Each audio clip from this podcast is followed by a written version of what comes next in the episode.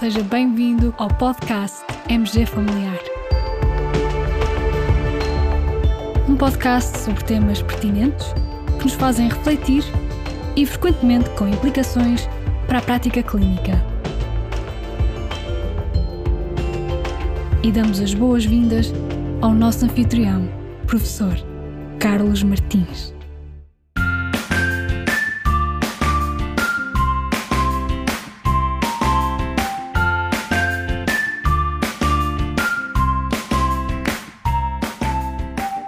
Joana e a Rita têm 62 anos e são gêmeas monozigóticas. A Joana tem diabetes desde os 52 anos e aos 58 teve um infarto agudo de miocárdio. Em relação ao risco de desenvolverem demência, a Joana tem um risco de desenvolver demência superior ao da Rita ou idêntico ao da Rita? Caros colegas, este quiz vem a propósito de um artigo interessante que me foi sugerido por uma colega nossa para um episódio do nosso podcast e que está aqui conosco. Apresento-vos a nossa colega Ana Calafate, médica de família na USF Garcia da Horta, na cidade do Porto. Olá, Ana, bem-vinda ao nosso podcast. Olá, Carlos, obrigada pelo convite. Para mim, que sou fã do podcast desde o primeiro dia, é um enorme prazer poder estar aqui deste lado do microfone. Nós é que agradecemos, Ana. Ora bom, então diz-me lá, o que te atraiu neste estudo que te levou a partilhá-lo connosco e a sugeri-lo para o nosso podcast? Então, quer as doenças cardiometabólicas, quer a demência, são um desafio crescente na nossa sociedade envelhecida e que são geridas, na maior parte das situações, nos cuidados de saúde primários onde trabalho. Além disso, é cada vez mais frequente encontrarmos doentes assustados com a possibilidade de desenvolver demência é uma preocupação que está fundamentada num dos tópicos dos motivos de consulta e que é o doutora, eu agora esqueço-me de tudo. Na verdade, apesar de sabermos que a diabetes tipo 2, a doença cardíaca e a doença cerebrovascular são fatores de risco individuais bem estabelecidos para a demência, apenas alguns estudos abordaram a relação entre multimorbilidade cardiometabólica, ou seja, a presença de vários destes fatores de risco, e demência.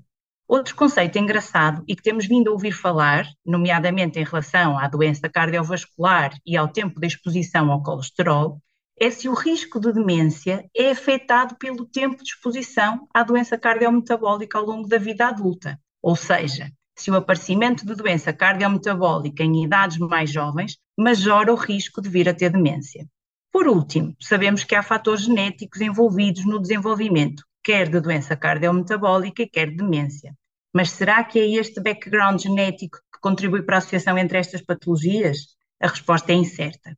Achei muita piada ao facto deste estudo ter sido feito com uma população de gêmeos, que é a forma simples que a natureza nos dá de fazer emparelhamento de casos para os quais os efeitos de confusão de um grande número de fatores, por exemplo, genética e ambiente no início da vida, podem ser removidos. É verdade, esse aspecto também foi aquele que me fez sorrir e me fez aceitar o teu desafio quando abri o mail e vi e disse: Ah, que engraçado, um estudo feito com uma população de gêmeos. Ana, então agora de forma assim um bocadinho mais sucinta para os nossos colegas, qual era o objetivo deste estudo? O objetivo deste estudo foi determinar o impacto da multimorbilidade cardiometabólica no risco de demência, incluindo doença de Alzheimer e demência vascular, e avaliar se o momento de início da doença cardiometabólica ao longo da vida influencia o risco de demência. O outro objetivo foi explorar o papel da genética na associação entre doença cardiometabólica e demência, usando dados de acompanhamento de 18 anos de quase 18 mil indivíduos gêmeos. E então, quais foram os métodos que aqui foram usados?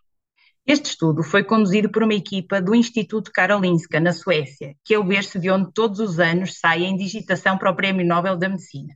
Os investigadores selecionaram os participantes a partir do Swedish Twin Registry, uma base de dados nacional de todos os gêmeos nascidos na Suécia desde o final do século XIX, e o maior registro populacional de gêmeos do mundo. Desta base de dados foram pegar numa subpopulação já selecionada para o estudo SALT, que eram gêmeos nascidos em 1958 ou antes e que foram seguidos durante 18 anos. Destes, excluíram os que tinham menos de 60 anos no início do estudo os que já tinham diagnóstico prévio de demência ou de diabetes tipo 1, bem como aqueles em que o momento do diagnóstico de demência era omisso. Da população de 17.903 indivíduos foi recolhida informação sobre zigotia, características sociodemográficas, fatores de estilos de vida e dados antropométricos do estudo SALT. Já a definição de doença cardiometabólica foi assumida pelo registro em processo clínico eletrónico, pela prescrição de fármacos antidiabéticos ou ainda pelo autorreporte de diabetes tipo 2, e ainda pelo registro hospitalar de doença cardíaca, como doença cardíaca isquémica, fibrilação auricular, insuficiência cardíaca e ainda AVC isquémico ou hemorrágico. A demência foi diagnosticada com base na codificação dos registros clínicos nacionais suecos, sendo que todos os diagnósticos registados foram baseados em exames neurológicos realizados em serviços hospitalares de neurologia. A análise estatística foi então conduzida de acordo com duas estratégias diferentes. Por um lado, um desenho de estudo coorte clássico, incluindo todos os indivíduos gêmeos, e por outro, uma análise combinada de cogêmeos, envolvendo pares de gêmeos discordantes para doença cardiometabólica e demência, ou seja, apenas um dos gêmeos em cada par podia ter doença cardiometabólica, demência ou ambas as entidades. Ora, aqui está, numa metodologia que me parece mesmo pertinente e interessante. O estudo tem uma dimensão muito considerável e é considerável também a existência deste trabalho ao longo de anos e desta base de dados de uma dimensão impressionante. E vamos aos resultados. Estamos curiosos para saber os resultados e até as eventuais conclusões que podemos retirar deste estudo, Ana. Sim, é, de facto também achei engraçado. Então, as características iniciais dos 17.913 participantes do estudo, sendo que a idade média eram 70,1 anos e 55% eram mulheres, mostraram que 3.312 apresentavam uma única doença cardiometabólica e 839 apresentavam multimorbilidade por doença cardiometabólica. Em comparação com indivíduos sem doença cardiometabólica, aqueles que tinham doença eram mais propensos a serem mais velhos, homens, solteiros e tinham menos anos de educação formaram maior prevalência de excesso de peso ou obesidade, de depressão, consumo excessivo de álcool, tabagismo atual ou anterior e inatividade física. Durante o follow-up de 15,4 anos, um total de 3.020 participantes desenvolveu demência, incluindo 1.050 com doença de Alzheimer e 638 com demência vascular. A presença de um número crescente de doença cardiometabólica foi associada de modo quase dose dependente a um maior risco de demência, de todos os subtipos de demência.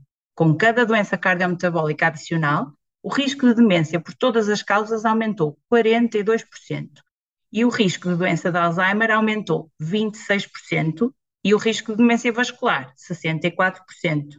Em comparação com indivíduos livres de doença cardiometabólica, aqueles com uma única doença cardiometabólica tiveram um risco 42% maior de demência por todas as causas.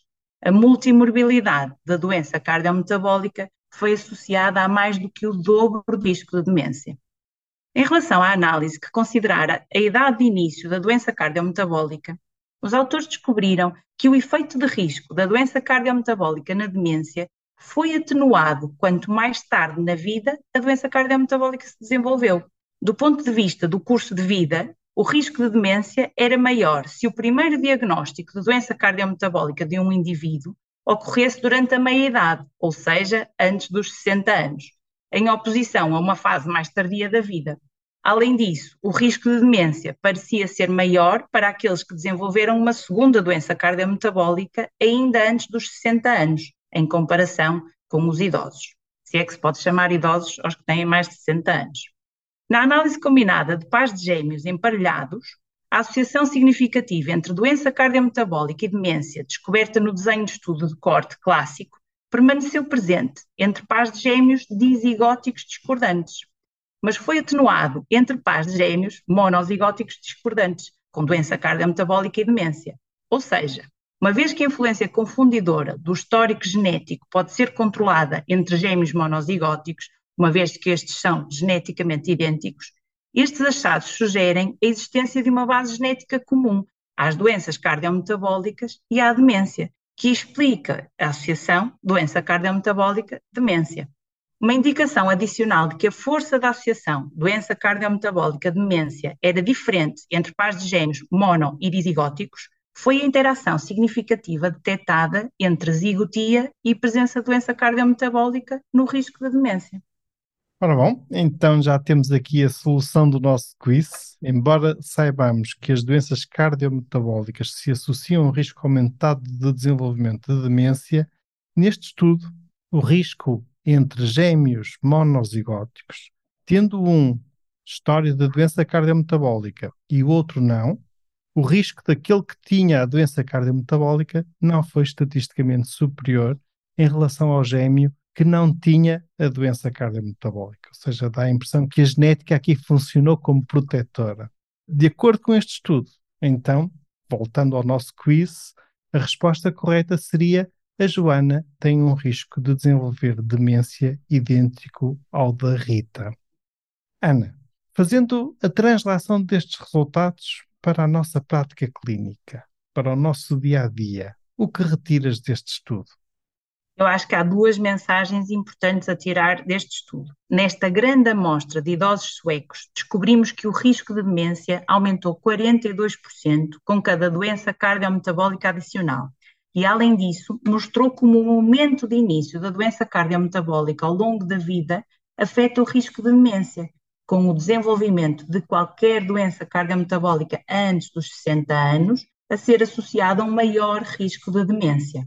Assim, podemos tirar estas conclusões importantes. Por um lado, a multimorbilidade cardiometabólica aumenta o risco de demência, incluindo demência de Alzheimer e demência vascular.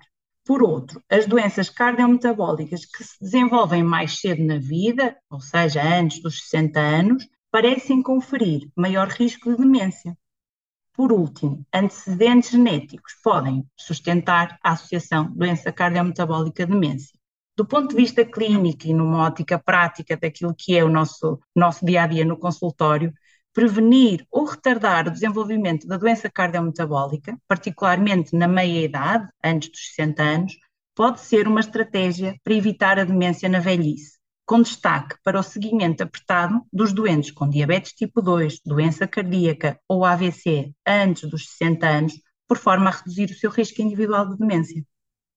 Estou inteiramente de acordo contigo, Ana, e esta é uma mensagem que também vale muito a pena passar aos nossos pacientes com frequência as pessoas ficam assustadas com as demências, com as doenças de Alzheimer, vêm-nos pedir vitaminas para o cérebro, comprimidos para a memória, porque têm receio ou têm medo de vir a ter esta doença. E aqui podemos, com base científica, obtida, por exemplo, neste estudo, dizer aos nossos pacientes que se querem realmente evitar demência no futuro, é bom manter um estilo de vida saudável, é bom evitar ter diabetes tipo 2, evitar ter hipertensão arterial, evitar ter doenças cardiometabólicas. E esta é, sem dúvida, uma mensagem importante que podemos retirar deste estudo.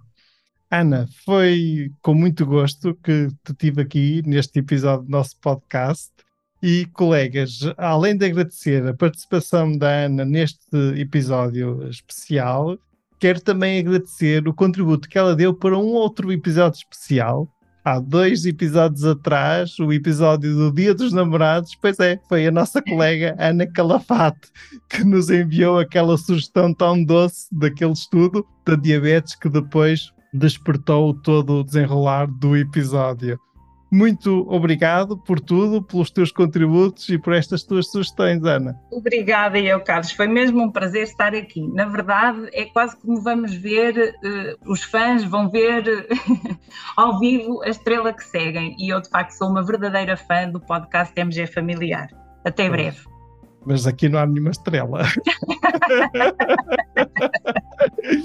um beijinho, muito obrigado, beijinho, colegas. Obrigada. Como sempre, partilhamos o link de acesso ao estudo aqui referido. Muito obrigado por nos ouvirem. Fiquem bem, continuem bem. Até ao próximo episódio.